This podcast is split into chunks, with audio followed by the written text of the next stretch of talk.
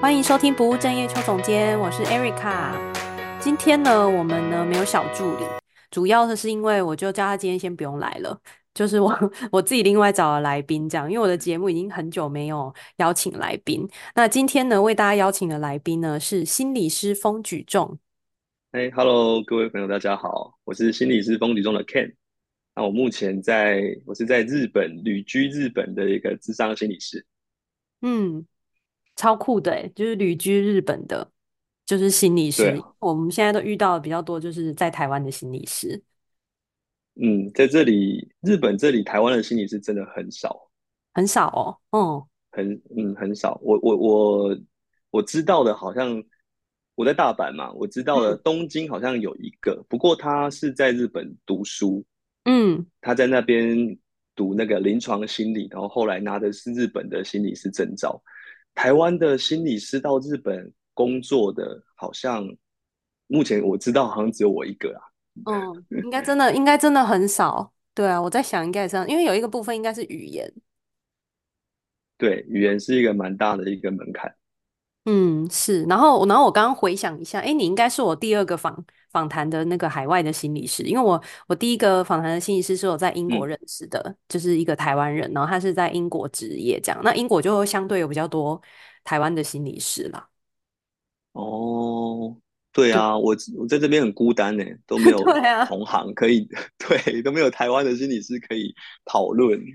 对啊，对啊，所以所以那那我们先来聊聊，就是你的那个就是粉专嘛，你叫心理师风举重，你要不要跟大家先介绍一下你自己？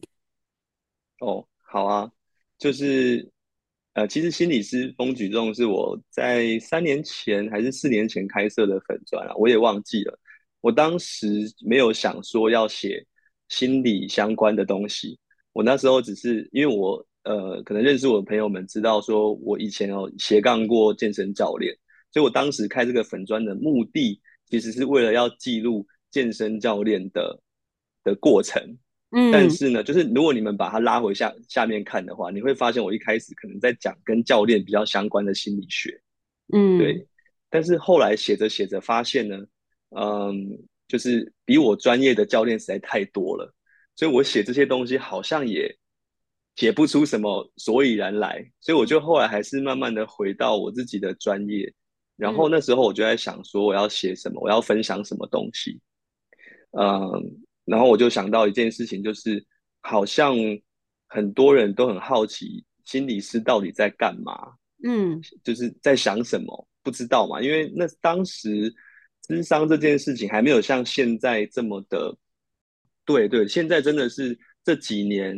慢慢的，大家接受度越来越高，然后你就会看到很多的网红啊，或者是名人，他们跳出来分享他们智商的经验。嗯。可是，在我当时在四年前的时候，那时候其实还没有这么的浮出台面来，所以我就想要做一个桥梁，就是说让就是一般的社会大众，或者是有在接受智商的个案，然后去认识心理师这个工作，他到底是在做什么。然后心理师他在思考的，他在想的是什么东西？嗯，我想要借此去可以让这个怎么说，智商这件事情啊，不要这么的神秘啦。嗯，对，确实是。所以你就是一个兴趣是举重的一个 心理师，然后 跟社会大众之间的桥梁，我觉得应该是这样子，你的定位对不对？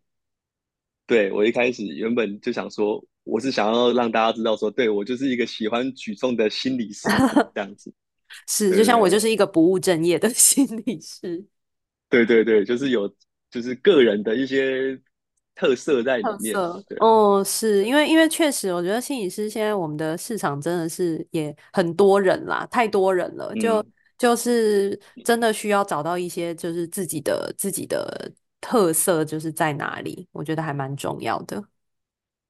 对啊，对啊，因为你你写心理学的东西，其实你翻课本就好了，或者你上网看就好了。但是为什么我那时候想说，那你为什么为什么其他人要来看我的粉砖呢？一定是你的经历跟别人不一样。嗯。那我就在想说，那我有什么东西是我愿意跟大家分享，然后跟一般的心理师不一样的呢？那我就想到，对，那我是一个很喜欢举重的心理师。我想说这个应该很少啊，超少的啊，超少的，就是想去没有啦，建新建新他们也是在举重啊，就那个你知道他们吗？哦，我知道，就是另外一个那个他也是在谈什么心理身心健康的一个 podcast，对，他们是临床，他们是临床心理师，哦，他们是临床心理师，嗯，对，河马他们河马小郭啊，他们也有他们也有录 podcast，哦，他跟我一样就是喜欢运动。嗯，喜欢运动。这，我之前有看到有心理师出书在讲那个减肥这件事情，有看到有出书，哦、心心态什么的，对，好像心态致瘦吗？还是什么的啊？对对对，心态致瘦是齁，对，我就觉得哇，现在也可以跟那个减肥就是搭上搭上边了，这样子。对啊，任何东西都是心理学。是的，就是我我们就是希望可以把心理学就是。呃，变成生活中一个好像比较比较不会那么远，或是不会那么神秘的的东西吧，嗯嗯嗯，这样，然后让大家可以去运用在自己的生活中，生活当中，对对对对，是是。好，那我们要不要先来聊聊，就是就是那个，比如说我先来先来讲为什么我会找那个就是 Ken 录录这一集的 Podcast，嗯，对，因为上一次我找他录的时候其实是三年前。三三年、嗯、对，三年前我还在还没回台湾的时候，然后那时候我就就会发现那个这个在举重的心理师感觉很酷，然后我就因为我那个 时候是在做职涯比较多的主题，生涯相关的，所以我那时候才找你，然后想说，哎、欸，聊聊一下，就是关于生涯这个主题，你有什么想法这样子？然后结果三年之后呢，我回到台湾，然后你就不在台湾了。对，三年之后我在我在日本，然后你换你又在台湾，对，换我在台湾这样的，然后就是觉得很刚就是接上线的时候就觉得、啊、好惆怅哦。对啊，就是生涯这件事情真的不是说你规划好怎么样 就怎么样的。嗯，是，所以你要不要分享一下，就是哎，为什么你会就是现在在大阪呢、啊嗯？好，那我我我之前也在我的粉专有写过啦。那基本上就是两个主要的原因，嗯，那最重要的原因其实是因为我有一个交往五年的女友，她在日本，她在大阪工作，嗯、是，然后对，那我们其实一开始就是远距离，嗯、呃，我们一开始就是远，他是朋，我是我朋友的朋友，呃，应该是我朋友介绍的，所以是朋友的朋友，嗯，然后一开始就是台湾跟日本远距离。那原本也没有想过说最后会怎么发展嘛，因为刚在一起没有多久，嗯嗯，但后来就遇到了疫情这件事情，嗯，就 COVID-19 嘛，对。那那时候我们原本都还可以，可能偶尔几个月飞过去对方的城市，然后可能到台湾来，我们就一起去玩，或是我们一起去韩国这样子。可是疫情一开始的时候，就大家回想一下，大概三年前那个时候，整个全球就是像是。停摆了一样，台湾也、日本也锁国嘛，那台湾也都是三级警戒，对，所以基本上就是见不到面，就哪都不能去，他也进不来，哪都你也进不来，去不了，嗯，就这样整整两年半的时间，是，就是你想对，就远距离至少可能一年见一次还有机会，但是那个时候是遥遥无期的，就是你看不到这个事情什么时候会到尽头。对，没错。所以那时候我就开始在想，就是等于这件事情让我重新去思考我的、我的、我的人生啦。就是说，我的这个我要怎么样，这段感情该怎么继续走下去？因为那时候就是有一种无常的感觉，好像嗯，你不知道到底世界会变成怎么样。他说说停摆就停摆，都永远想不到你。下一次见到这个人的时候，都已经是两三年之后了。这件事情，我觉得对，很可怕。就锁国，然后你也不知道到底什么时候会开，因为我当时也是这样子的状态，就是我进我我我我先生进不来了。对，嗯嗯嗯。然后就是对啊，我觉得疫情真的是对很多人的生涯，就是都会有很大的转变。对啊，所以那时候我就在想说，那我。我们这我们这段关系如果要继续走下去的话，要怎么办？所以我就开始在思考这件事情。嗯，那后来呢，就决定说，呃，我想要去日本跟他生活。嗯嗯，然后，然后当然也是当时在台湾，因为我是行动心理师嘛。嗯，然后嗯，我也想说，因为我的工作比较自由，我也想说，我到日本，我是不是也能够继续做心理师的工作？这个样子，当时是有带着这样的一个期待，说我到日本去，然后呃学日文，然后在日本这边如果有心理学相关的这个课程啊，或者是什么证照的话，我是不是也有机会可以在日本工作？那时候我是这样子想的啦，嗯、对啊，所以我才会决定说，呃，就裸辞到 日本去 工作，这样子，真的是有勇气耶，真的。因为当时我真的也没有很确定我能够在日本能够继续做心理师的工作，我不知道能不能。对啊，对啊，所以我觉得我不知道哎，我就是以以我以以我女生的角度来讲，我就会觉得那个亚洲的那个男生啊，可以就是做做这样子的，就是职涯上的一个、嗯、一个转变，我觉得真的很不容易耶。嗯，所以很多人都说你很勇敢，可是我觉得有时候。这可能我个性的关系啦，我比较没有想那么多，我就是决定我要去做，我就会去做。嗯、但是你说这中间有没有这个遇到很大的困难，或者是说有想放弃的时候，其实是有的。嗯、来了日本之后才发现，哇，其实要在这边生活不是那么容易。嗯，跟去旅行是不一样的哦。这边要跟大家讲一下，因为台湾人大部分都很喜欢去日本旅行。对。我觉得那感觉完全不一样啊！我每次看到我朋友来日本很开心的玩的时候，我就想说：“你在这边生活看看。”对，就是很辛苦的，是非常辛苦的。对，我觉得旅每个旅居海外的的人都都会遇到很类似的情况啊。那对日本，我之前也当过游客啊，当过观光客啊。我觉得日本真的是一个很适合旅游的国家，但是它在。你想要在日本生存的话，我觉得那是不一样的一种人生经验呐、啊。嗯、对啊，你刚刚说的是生存还是生活？生存，生存也也不容易了，要先生存才能生活。嗯，要先嗯要先生活才能生存，但是生活我觉得嗯，嗯就是你你要适应日本的生活啊，然后。嗯我我我指的生存是你，你可以融入在这边找到工作，然后你可以融入当地的文化，哦、嗯嗯，嗯，然后你可以在这里把日本变成第二个你可以安身立命的地方。我觉得这件事情不容易。嗯，理解理解。嗯嗯嗯，因为我刚刚我刚刚我来我我刚好跟你颠倒，我想要生存是我得要先可以在这里就是生存下来，然后生活对我来说是一个比较放松的概念。就是当我可以生存，oh. 我可能才可以就是安心的生活这样子。OK OK，嗯，嗯是，所以你觉得你现在是生存还是生活？我现在还在生存，还在生存。好，我还我还没有我还没有很能够安心的居住下来。是，对，我觉得很不容易啦，因为其实你去也才三年吗？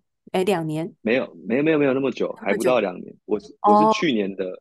Oh. 不是去年的，我是二零二二年的四月，嗯，去、嗯，然后到日本，对，然后从语言学校开始，嗯，然后读语言学校读了一年半，毕业，嗯，然后就是在毕业的前两三个月开始找工作这样子，嗯，哇，那你其实在很很短的时间经历了很多的事情耶，对，我就是很短的时间经历了。学习语言，然后怎么样用日语面试，怎么样用日语找工作，然后到现在，呃，找到现在这个能够做就是华人心理咨咨商的这个工作，这样。嗯，是，我觉得你已经很真的是很厉害了，在这么短的时间内，然后找到一个算是跟你原来相关的就是工作，嗯、我觉得真的很很不容易了。我觉得很幸运啊，我觉得我很幸运，原本我没有想过。可以找到这样的工作，嗯，呃，我还想我还想过说我要先去当什么那个健身房教练之类的，嗯，是，就是可能因为因为因为其实还有一个在海外生活，嗯，我觉得很重要的一个一个就是生存下来的条件就是签证，对，这可能是很多很多人是不理解什么签证是什么东西的，就签证就是你。你如果要在这边工作的话，你必须要拿到一张，就是政府发给你，你可以合法在这边打工的、嗯、一个证明。对对，对对就是在就是居留卡的意思啦，居留卡嘛。就是等于是说，你一定要有公司给你这个职位嘛，那对，所以你就会，你为了要留下来，你就没有太多的选择，说哦，我喜欢这个，所以我就我就一定要找这方面的工作，有可能那个地方没有你的职缺啊。对，没错，嗯，没错，对。像像以前我在英国的时候，其实我就有听过很多的，就是身边的一些认识的人啊，他们可能就是为了签证。他们可能就像你说，他需要去做一个他其实也不是很喜欢的工作，可是这个工作要绑可能三年或者五年。那因为在英国是五年，你才可以拿永居，然后嗯，是你才可以自由。对，所以基本上他们就会真的就是五五年，可能在做着一个自己不是很喜欢的工作，就为了那个签证，为了那个身份啦。所以其实是蛮辛苦的。嗯，蛮多的。在日本的台湾人或者是中国人，就是我我比较能够接触到这些人，其实很多都是这样子，嗯、是齁，哦，对，就为了签证，所以要可能要妥协啦，我觉得。对啊，对啊，理解，对，这也是一个很辛苦的部分，就会跟你原来在你自己的就是母国 生活的很多条件，其实、嗯、或者是很多的，就是你想要的东西，其实都没有办法在那边可能那么轻易的得到。对，我觉得妥协这件事情怎么说呢？就是你在海外是一定会常常遇到这件事情的。嗯，那不管是跟生活妥协，还是跟工作妥协，还是各种。嗯，对，没错。然后还要跟另外一半妥协。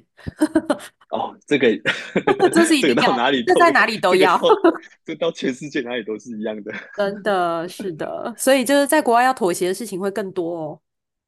对，会很多。是，好，那我们我们来聊聊，就是你你觉得啊，比如说你可以用你自己的经验分享，或是你观察到的，你觉得在海外旅居的会遇到一些什么困难呢？啊？哦、呃，我觉得第一个最大的困难就是语言的墙壁啊，嗯，就是这个应该大家都有经验嘛，就是不管是讲英文还是日文都好，那我就以日文为例好了。其实我我到日本来的时候，我的程度大概在。N 四就是日语检定的的第四级。嗯，那如果不如果不知道的听众朋友，可能稍微解释一下，就是日语日语检定它是有从第一级到第五级。那第五级 N 五就是简单的五十音，就是 R E U A O 什么其他嘎啦卡达卡纳的这种五十音。那 N one 呢，就是基本上你有他们的大概高中的程度吧，对，初中到高中的程度。嗯，的母语人士的程度大概就在 N one 这样，N N one 是最高级的这样子。那我刚来日本的时候，大概就是 N 四的程度，就是五十音会，然后一些很基本的日常用语这样子。对。然后，呃，我其实刚来的时候遇到一个很大的挫折，就是我听不懂 Seven 的店员在说什么。嗯，这对我来说是一个还蛮大的挫折，因为你。你在台湾好歹我也就是认真学了个半年，对，虽然没有很久，但是我也是很认真的学。但是我到日本的时候，我发现为什么店员讲的东西我一句话都听不懂，然后我每次都只会啊大丈夫です啊嗨嗨嗨，然后我就拿到一堆东西。嗯，他是不是讲太快啊？他讲很快，因为你去日本的话，他就会比如说你便当，他就会问你啊他食べますか，就是要不要加热，然后是说。哦，哦，库罗狗溜的斯卡，就是你要不要用用塑胶袋？我都听不懂啊。对。那刚开始去的时候，因为听不懂店员要问你什么，所以你就会觉得说， 你好像连这种最基本的生活琐事你都没有办法自理。你常常，对对对对，所以我觉得这是第一个语言的墙壁啦。那再来就是说，你去你刚到国外的时候，你会办各种的手续啊。那我觉得这个就是更进阶的挑战，比如说你要去，我要去开邮局账户，那那时候因为要开通这个海外汇款嘛，那我就要填一些表格，然后还有一些规定，他就要跟我说明这个东西，嗯，然后我就发现我根本就听不懂，这个应该太难了，这个这个太难，很高，对对对对，但我我那时候很幸运遇到，就是帮我开户的那一个。那一个邮局的职员，他知道我是就是外国人，所以他就很很慢的，然后用那个用笔跟纸，嗯，慢慢的告诉我这个东西可能是什么是什么。虽然我还是大概有七八成以上听不懂，可是我大概知道哦，我要填什么，然后我要写什么东西这样。哦，是是，你知道我有一个在日本啊住了，嗯，他现在应该住了有四五年的朋友，然后他就说，原则上生活上他现在是都没有什么问题，可是他去看牙医的时候，他也会觉得很紧张。我想说，嗯，对啊，就是你看他住了四五年，就是他就是还是会觉得去一些银行啊，或者去一些医院啊这些什么，还是还是很难的耶。就是因为那不是你日常生活会用到的东西啊，对，所以他们在讲一些讲一些专业的词的时候，你真的听不懂，真的，对，就会觉得很挫折吧。对，我觉得这个是一种这种挫败，它其实是一种来自日常生活的小小挫败，可是它会累积累积累积到一个程度，它可能就会突然爆发，然后你就会陷入一种啊，我怎么学日语学这么久，我现在还是听不懂。日本人在说什么的这种心心态里面，嗯，是，嗯，然后就会很自责，对不对？对，就会就会很挫败啊，自责也会有。就、哦、我觉得那个自责会比较像是，嗯，为什么自己听不懂？明明就已经练习过很多次了，嗯、还是说不好的这种自责。嗯、对，嗯，是没关系，我要那个 cheer up。就是我要给你 鼓励一下是，是你知道我刚搬回来台湾的时候啊，我去便利商店，我也常常听不懂店员在讲什么。你要载具吗？然后什么？然后就说什么东西什么？然后他又就说什么怎么会电话号码？然后我就想说什么？为什么要我的电话号码？然后我就说不用了，谢谢。嗯、对，哦，在台湾也有这样的问题，我会讲那个语言，我只是要跟你说，便利商店的人讲讲话真的很快。对，即使我听懂中文，我还是不知道他在说什么耶。对啊。就是还是很挫折啊，嗯嗯嗯，哎，在在匈牙利没有载具，对不对？没有没有，欧洲没有发票这种东西，他们不会给发票。哦，日本人很很一定很一定给你发票，哎，就是他一定会问你你要不要发票。嗯嗯，他们也没有载具吧？他们应该是纸本吧？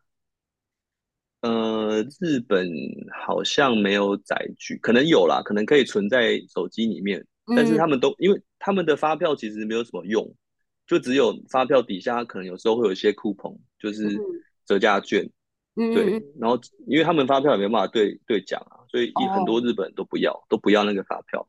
哦，是，嗯，那台湾的那个发票就真的很不错，还可以对讲。真的，我真的很怀念兑奖的那个 台湾，在台湾兑奖的感觉。而且你看，对，而且你现在对就不用兑奖，你就载具就好了。他中奖就会通知你，然后你直接就是把钱转到你的那个，直接就是按一个键，然后他就直接转到你的那个银行里面了。对啊，所以没有啊，日本生活也没有比较方便，那拿一堆一堆发票回来。嗯，是一堆纸这样子，是是。好，所以语言那还有什么呢？你觉得很困难的？哦，我觉得对我个人而言啊，就是我觉得在日本你要做球类运动的话，有点困难，因为场地很难找。球类，你说打篮球吗？对，打篮球也好，或是羽球、排球这种，因为在台湾其实篮球场就是可能桥下、路边都有，这种街头的篮球场很多，或是说你可以去公园或是学校里面都有球场。可是在日本，基本上如果你要进行球类运动的话，你一定要租借体育场，这个是很特别的地方。你你基本上你在外面看不到室外的篮球场。嗯嗯，就你不没有租，就是你是没有办法用场地的，就对了，你是没有地方可以用的这样。对，就是你一定要去他们，他们每个区都会有一些那个运动中心，然后那个运动中心其实都盖的蛮大的。有有些可能比较老，但是都很大，然后里面都有游泳池，然后都有什么可以打排球或打羽球，然后有篮球场。但你要去租到这个体育场，就是比较困难的事情。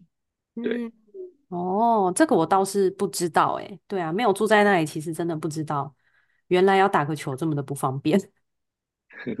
因为天气的关系啦，我在想，因为比如说日本这里，因为纬度比较高，所以它其实四季分明。那比如说冬天或者是秋天的时候，其实风很大或很冷啊，你不可能在外面打篮球吧？地板都结冰了，你还 打篮球？哦、对，也危险。嗯，对，所以基本上他们都是室内的。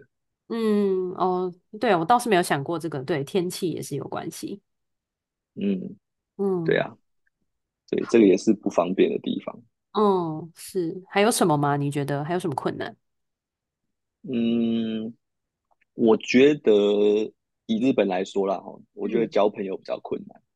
哦，这不是只有在日本，你先分享哦，是吗？你的经验。好，我先分享我的经验，因为我也只有，在日本长时间生活过啦。是是，嗯，我我觉得第第一个当然是语言的问题啊，就是说你语言还没有办法讲很好的时候，你要交到日本朋友是比较困难的。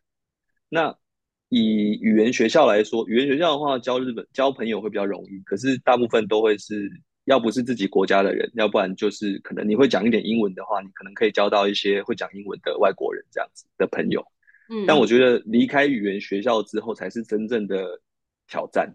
对，如果如果说你不是去念什么专门学校，或是上日本的大学或者是大学院的话，你就很难认识日本人。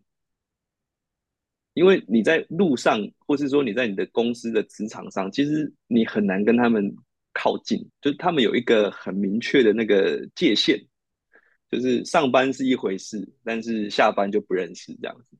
对，那个那个界限是还蛮明显，所以你很难跟他们像台湾人这样，呃，看过几次就是很熟了这样。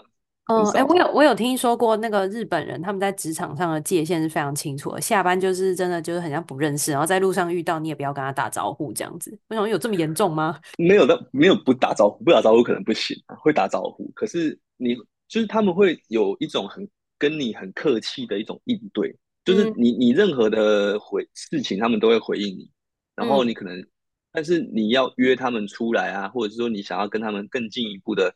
去聊心事什么，这个时候通常就没有什么回应了，这样子。哦，他们就会已读不回吗？诶，有时候会已读很久之后才回，或者是说，哦、嗯，回的东西就不是想要跟你继续聊下去的那种感觉，哦、很迂回，对不对？我可以分享一个经验，就是我跟一个日本的朋友，也不算朋友，就是他是我刚认识的一个日本人，然后也是朋友介绍的。嗯，然后因为当时我很想要练日文嘛，然后她很想，她是一个女生，然后她很想要练英文，嗯，那我会我的我的英文可能比我日日文好啊，对日本人来说应该是已经足够练普通的那种日常对话，是，然后当时也是因为这个样子，所以我朋朋友才介绍说哦，那你你们可以互相的语言交换这样子，那我当时也想说好啊，反正就是认识一下，然后有机会的话可以互相的学习这样。那我认识他之后呢，我们就交换 Line，然后我们就在 Line 上面稍微聊了一下，然后大概知道他的兴趣啊，然后呃他想要学英文，想要练习什么之后呢，我就想说好啊，那我们就来，我们就约出来见面好了这样子。嗯，然后我就我就问他说，那呃你下个礼拜什么时候有空？然后他就他就跟我就是很他很热情的回应我说，哦，那哪一天哪一天是可以的这样子。我想说哇，那太好了，我们可以可以练习这样子。可是就在约好之后呢，过没有多久，就是快要到要见面的那个时候，他就跟我说：“呃，不好意思，他最近啊，就是天气变冷了，所以他喉咙就是不太舒服。他原本喉咙就很弱，然后呃天气冷他就感冒了这样子，所以他没有办法赴约这样子。然后他会，然后他就跟我说，他真的很想要就是练习。”跟我练习英文，他连书都买好了，连讲义都买好了，想要问我什么问题。然后我那个时候就想说，哇，真的这么认真？然后、嗯、呃，就是感冒了这样。我说没关系，那你就好好的照顾自己啊。然后等你这个好了之后，我们再见面就可以了。结果、嗯、到现在已经过去了三个多月了，没有再联络了。什么意思啊？真的是傻眼。就是。这是他们，这是他们拒绝的方式啊。嗯、呃，非常的委婉，这样子，委婉到让你就是我们，我们就相信了这样子，然后就再也没有发生。对，对，就是如果你不了解日本人的一些习性的话，但我觉得这个有可能是个个案呐、啊。但是我我我不能说日本都这样，我也有认识，就是那种呃要吃饭的当天才跟你讲说要去哪里吃的日本人，这个也比较比较少见，就是。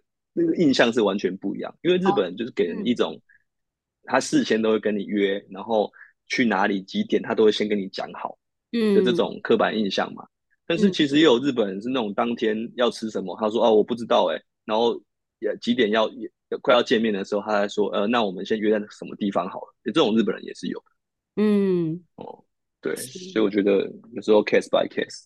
对，但是但是我我我你刚刚谈到那个交朋友这件事情啊，就是我我会说，就是不是在日本一呃，应该应该是说你你你在日本遇到这个困难呢，其实在其他国家我觉得也是会遇到，嗯、但我觉得蛮取决于这个。国家他们的文化跟他们的民族性，比如说我之前，因为我之前是在英国嘛，我在英国住了五年，然后我就因为我先生他在英国住的比我更久，所以有时候我们在讨论一些英国人的一些习惯或是习性的时候，他其实比我更了解。然后我们之前就会开玩笑的说，就是英国啊，就是欧洲的日本。真的，我有认识英国人，在日本的英国人，呃，对，是不是就跟他们一模一样？对他们，我就问他说：“你在这边有任何的不适应吗？”他说：“没有，因为日本就跟英国一样。”真的是英国人自己讲，所以不是我讲的哦。英国人自己讲的。对，这真的是英国人自己讲。他说很多的想法上，就是就是跟日本人很像，因为就会比较去替别人着想，也比较他们是讲比较有礼貌，比较 gentleman。对，但是但是对我们来说，因为我们相对比较直接一点啦，跟他们比的话，我们就会觉得他们就是。就是，呃，比较假，嗯、有的时候我会这样子，对，或是说，对，或是说他他想要什么，他不会直接的说，他不会直接的表达，对，就是他会很鬼的讲，嗯、就像你说的嘛，那个约了，他其实可能，比如说他可能有一些什么其他的原因，他他或许没有要，没有没有没有要赴约，但是他就会用一些讲，嗯、然后英国人其实也会，我记得呢，我之前呢有一个。因为我有一个非常好的朋友，他是西班牙人，然后他的男朋友就是英国人，嗯、所以，我之前有住在一起，就是一起在一个那个同租的房子里面，然后我就会看到他在外面跟在家里的样子，就是比如说呢，哦、在外面就是那种你你刚刚讲的那种嘛，在外面很社交的样子，比如说人家问他说，他女朋友就会跟我讲说，就是比如说他有人就问他男朋友说，哎，那那个什么。那个，比如说明天要不要约去喝酒这样子，然后他就会说，哦，就是我不确定。然后他们用英文就会说，哦，I'm not sure, I will let you know。通常只要讲这句话，嗯、就不会有下文了。哦、对，哦、对，通常的意思就是他其实没有很想去，可是他不想要直接拒绝你，他可能就说，嗯，哦、这样子。然后那个想想之后，就再也没有下文。就跟台湾的我，哎，我看看看看，对我看看，哎、再约，改天再约，然后就没有再约。对 对，哦，这其实也还蛮像的啦，吼。对，就是英英国他们的一些说话的方式，就是像你说，他们会觉得好像要就是有礼貌，可是有时候你就会发现，他噼里啪啦的讲完一堆，写 email 也是这样哦，就噼啪的写完一堆之后，嗯、你还是在想说，所以你的意思是要还是不要？就是就是他写完一段之后，你还是、嗯、你还是不懂他到底想要怎么样。对，所以我觉得这个这个部分，就是虽然说我们觉得跟他们。相处上面会有一些有一些觉得不可思议的地方，但是我觉得这还是回到一件事，就是其实是文化差异，就是我们因为语言的关系啊，或者是因为文化的这个不同，所以我们很难去理解他们表达拒绝的方式。比如说像台湾，我们就知道说哦，我看看哦，没关系，我们就知道说这个是不要嘛，对不对？嗯嗯。但是在日本哦，他们的表达方式就是跟台湾人很很不一样。那你会你你会。误以为他是说 yes，可是他其实在跟你说 no。no。对，所以这个就是我们比较难去拿捏的地方。对，就是要很会读。我我觉得在日本真的是要非常的敏感诶，就是要非非常敏感，你才可以知道他们在说什么，嗯、或是那个他们在说的、啊、日本不是要很会读空气吗？不然在日本生活。对对对，他就是要那个 cookie or you，你要会读空气，不然会没有办法生存下去。真的，所以我就觉得哇，真的是你说的这个文化差异，我觉得确实是在海外生活的时候，我觉得我觉得会觉得很难有那种归属感，或是那种融入。我觉得一个很大的原因，因为有的时候就像你说的，我们可能会可能可以聊天啊，还是什么，可是有时候你就是会觉得真的很难，真的成为他们的一份子，那个当地人的一份子。像我有在德国啊，或者在法国的个案，他们其实在那里即使住了五年以上，他们都还是有这种感觉。就是你要真的融入德国人，你要真的融入法国人，其实很难。就如果你要融入他们的话，我觉得有一部分你要变成就是你要融，你要等于要变成他们的样子。那我觉得这个是要住好几年，甚至有可能你也没有办法全部变成他们的样子，一部分啊，你才有办法慢慢慢慢的去融入。我觉得那个其实那个融入其实不是你会讲那边的语言就可以融入，而是你要去改变你自己的某一部分会被这个国家改变，被这群人改变，然后之后你才能够比较好的去说哦，我好像可以比较融入这个社区这个文化，否则真的很。很很难啊，对啊，对，没错，没错，可以完全可以理解。那个听众们就是呃，对于那个心理师风举重呢，就是有想要了解更多的话呢，也欢迎可以去追踪他的那个粉专，对，然后也可以接就是提问啊。如果对于听完我们今天这一集有什么想法，也都可以搜寻不务正业邱总监，然后可以给我们一些回馈或是一些想法。我们今天的节目就到这边喽，我们下次见，拜拜，拜拜。